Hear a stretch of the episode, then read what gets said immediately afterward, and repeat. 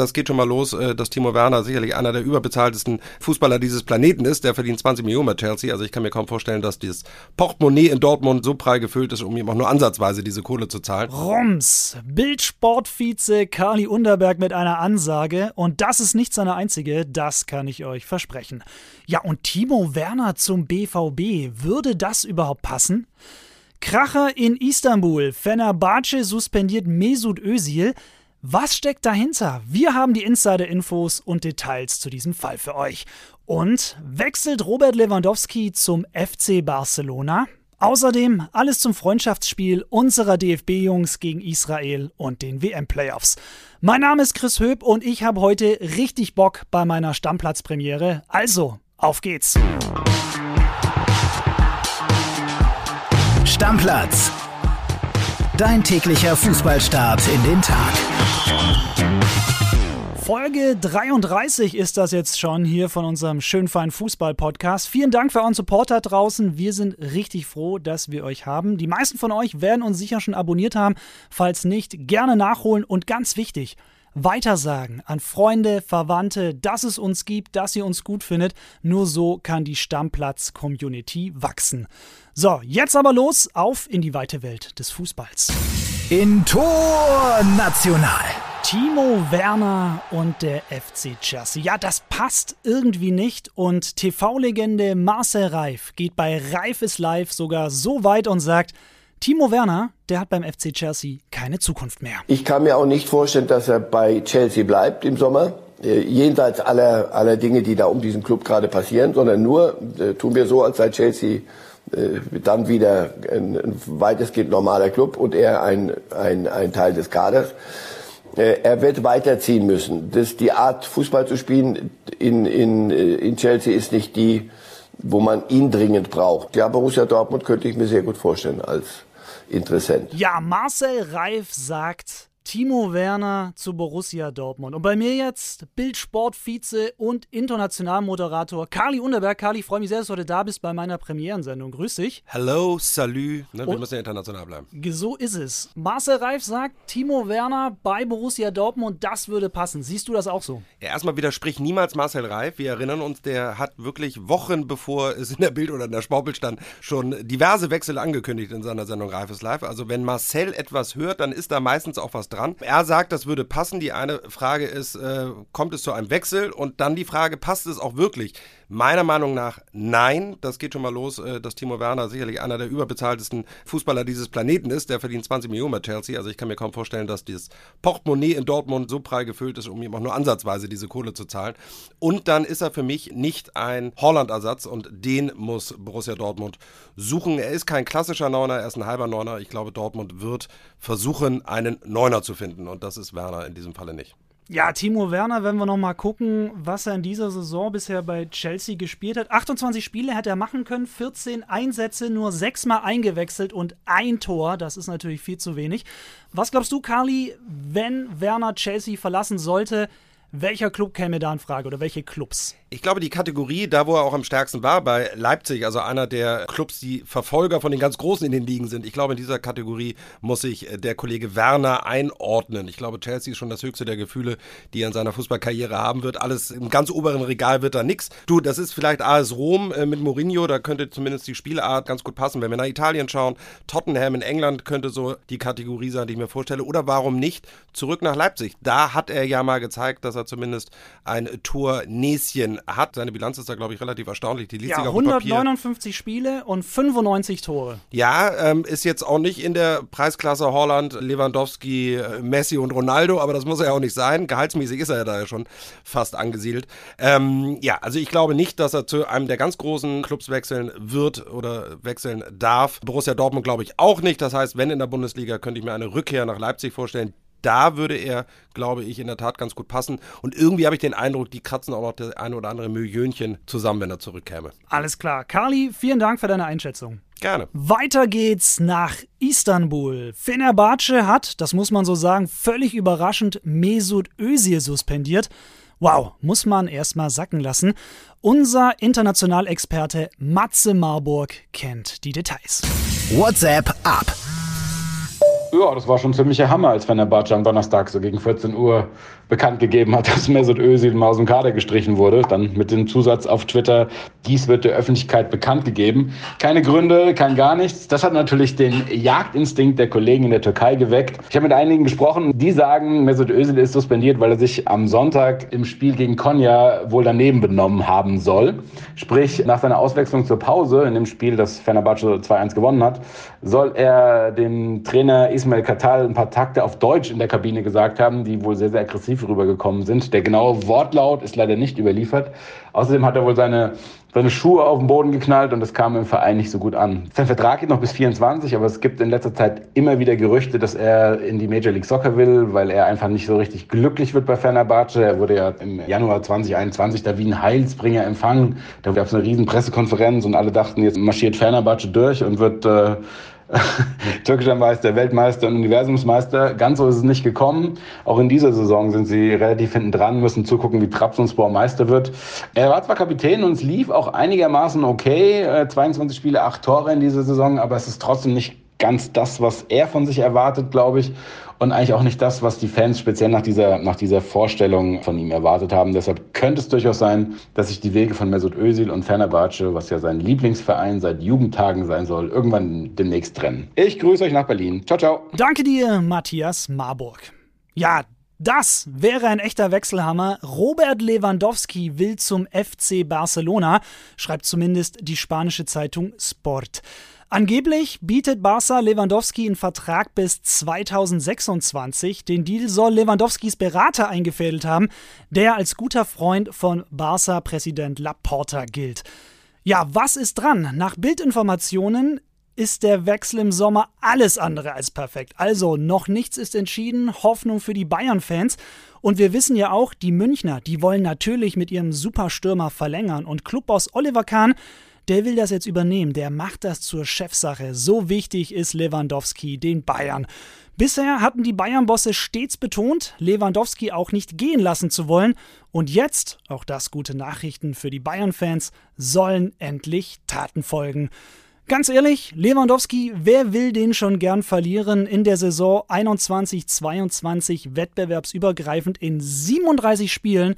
45 Tore. Absoluter Wahnsinn. Unsere Nationalmannschaft, die startet morgen mit dem Spiel gegen Israel in das Länderspieljahr 2022. Anstoß ist um 20.45 Uhr in Sinsheim.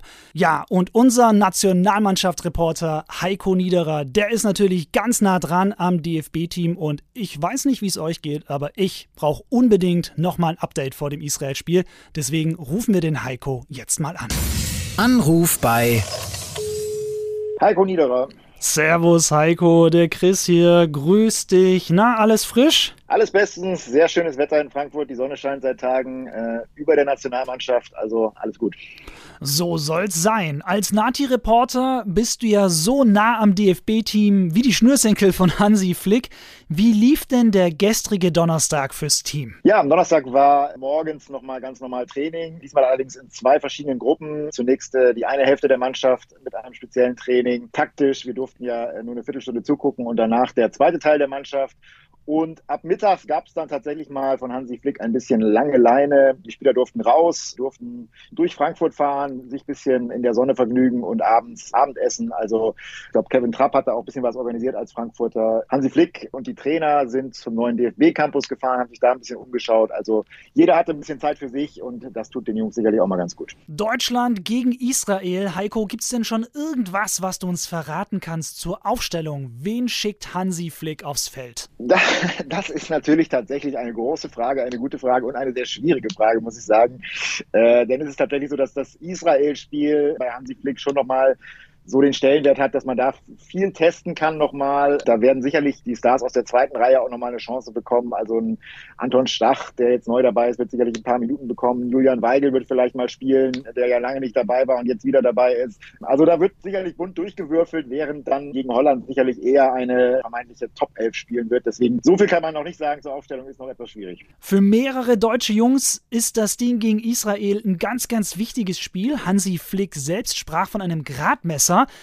Wer muss sich deiner Meinung nach zeigen gegen Israel, damit er noch eine Chance hat und mit zur WM darf? Es sind ja aktuell ein paar Topstars nicht dabei. In der Abwehr zum Beispiel Niklas Süle, der fehlt. Und da könnten sich die Jungs dahinter natürlich ein bisschen positionieren in solchen Spielen. Nico Schlotterbeck, Jonathan Tah, Benjamin Henrichs in der Abwehr, die können da sich natürlich nochmal zeigen. Das sind sicherlich da hinten so Kandidaten, die ein bisschen wackeln, die ja jetzt nochmal Gas geben müssen, um vielleicht noch auf den WM-Zug aufzuspringen. Auch im Mittelfeld fehlen Josua Kimmich und Leon Goretzka. Da ist natürlich dann die Chance jetzt eben für die genannten Julian Weigel, Anton Stach, für solche Leute sich nochmal zu zeigen, auf sich aufmerksam zu machen und vielleicht sich einen der WM-Plätze noch zu ergattern. Julian Draxler und Julian Brandt sind sicherlich auch Kandidaten, die ein bisschen kämpfen müssen. Serge Gnabry ist ja jetzt abgereist, die können sich sicherlich auch nochmal präsentieren, sind aber eher Wackelkandidaten. Also es gibt so einige, ja, die jetzt nochmal die Chance nutzen können. Auch auf links zum Beispiel David Raum, Christian Günther, da fehlt ja Robin Gosens im Moment. Also es gibt durchaus Möglichkeiten, jetzt auf sich aufmerksam zu machen und vielleicht noch eins der Tickets zu ergattern. Einige von denen werden wir dann aber wahrscheinlich im Winter bei der EM,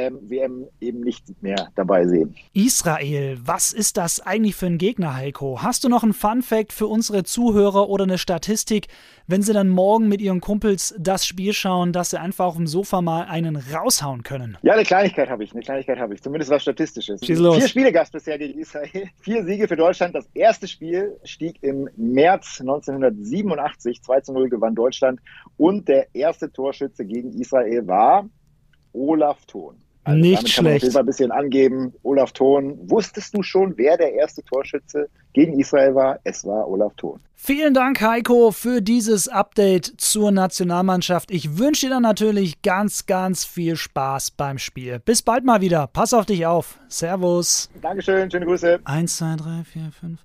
Ich habe nochmal nachgezählt, das waren jetzt zehn Spieler, die der Heiko da genannt hat und die noch um ihr WM-Ticket kämpfen. Bild hat ja mehrere Reporter vor Ort und die sagen alle, die Stimmung im Team von Hansi Flick, die ist einfach richtig, richtig gut. Und ich, ich glaube das sofort, ich habe mir die Tage auch die Pressekonferenzen angeguckt und da gab es den ein oder anderen Lacher. Selten so gelacht. Serge Gnabry fällt aus und Julian Brandt durfte nachrücken und Matthias Ginter, der hat das natürlich auch mitbekommen und als er auf der PK war, ja, hat er einfach mal einen rausgehauen und gesagt, was er von Julian Brandt hält. Ja, ich finde ihn scheiße. Nee. Ähm, ah, okay. Nein, also Jule, dass er da wieder jetzt nachnominiert wird, freut mich für ihn. Hat er sich das auch auf jeden Fall verdient. Also ich musste lachen und nichts zu lachen, das haben die Italiener, denn die dürfen nicht mit zur WM. Sie sind raus, verlieren in den WM-Playoffs gegen Nordmazedonien. Und Leute, ich kann es euch sagen, mein lieber Kollege André Albers, der jetzt auch wieder mit dabei ist hier, wir saßen gestern zusammen im Büro und haben die ganzen Spiele geguckt und André, das war ein richtiger Schocker. Ja, wir haben ja die ganze Zeit schon Witze gemacht, ne? Ah, wie lange dauert es, bis die Italiener das 1-0 machen? 89. reicht ja auch, haben wir hier gesagt. Absolut. Und dann fliegen die da raus. Ist ja unfassbar. Also Nordmazedonien hat insgesamt viermal, korrigiere mich, viermal aufs Tor geschossen? Ist korrekt. Viermal aufs Tor geschossen und äh, das eine Tor gemacht. Und das, darum geht es im Fußball am Ende, ne? Die Italiener nach 2018 also schon wieder nicht bei der WM dabei. Krass. Wenn sie dafür jetzt wieder Europameister werden, werden sie sagen, okay, nehmen wir mit. Aber jetzt mal ganz ehrlich, die hätten mit dem Kader schon auch die Chance gehabt, da irgendwie um den Titel wieder mitzuspielen. Ja, und Italien ja immer auch so eine Mannschaft, die so ein bisschen Fußball-Flair versprüht. Das ist nichts gegen Nordmazedonien. Aber klar, auf dem Papier natürlich, wenn die Italiener jetzt nicht dabei sind. Das ist schon heftig. Ja, und man muss ja auch sagen, die Nordmazedonier, die müssen ja auch erstmal noch weiterkommen, denn da droht Cristiano Ronaldo jetzt ja. So ist es, denn CR7 und Portugal, die haben Stefan Kunz und die Türkei rausgekegelt. Dabei hatten die Türken ja noch eine richtige Chance, auch auf die Verlängerung 1 zu 2 stand. Dann gibt's den Elver und Yilmaz ballert das Ding drüber. Und wir saßen hier und haben gesagt, Mensch, dem sieht man den Druck an ja. vor dem Elfer. Ne? Dem ja. hat man gesehen, dem geht jetzt der Stift. Angst. So Angst. Komplette Angst. Angst. Und ja, so war es dann leider auch. Tut mir für Stefan Kunz ein bisschen leid, ist ein sympathischer Typ, ein sympathischer Trainer. Das stimmt. Aber wir freuen uns für Gareth Bale. Der kommt ja bei Real so gar nicht zum Einsatz in letzter Zeit, aber bei der Nationalmannschaft läuft's. Ja, ich weiß nicht, ob der bei Real in der Golfabteilung unterwegs ist. Also macht er momentan öfter als Fußball spielen. Hat gestern zweimal Eisen 7 ausgepackt. Ne? Der Freistoß, der war ja der absolute Wahnsinn. Direkt rein, ein Traumding. So, 2-1 gewonnen gegen die Österreicher, wo ich eigentlich dachte, die können schon der Favorit sein, weil die haben eine gute Truppe. Alaba mit dabei, viele Österreicher, die in Deutschland spielen, auch gute Jungs dabei gewesen, aber am Ende hat es in Wales nicht gereicht. Gereicht hat's aber für die Schweden. Die gewinnen 1 zu 0 nach Verlängerung gegen Tschechien und treffen jetzt am Dienstag auf Polen. Und Portugal muss gegen Nordmazedonien ran. Und auch Wales noch im Rennen um einen der drei letzten WM-Plätze. Wales trifft entweder auf Schottland oder die Ukraine. Das Spiel wurde natürlich abgesagt, ist ja auch ganz klar, im Moment gibt es Wichtigeres als Fußball. Vielen Dank, André, auch für deine Einschätzung. Du bist dann am Montag wieder am Start und flüsterst den Leuten wieder ins Ohr. Könnt ihr euch schon mal drauf freuen. Und ja, ganz zum Schluss der Sendung noch ganz kurz was zum Becherwerfer aus Bochum. Ihr erinnert euch, die Geschichte hatten wir die Tage jetzt öfter. Spielerbruch war es ja dann am Ende vom DFB Sportgericht geurteilt und 2 zu 0 die Wertung für Gladbach. Und die News ist, das hat der VfL Bochum jetzt auch so akzeptiert. Das war's mit dieser Folge. Ich habe mich sehr gefreut, dass ihr dabei seid. Wünsche euch ein geiles Wochenende. Bis bald wieder und tschüss. Stammplatz. Dein täglicher Fußballstart in den Tag.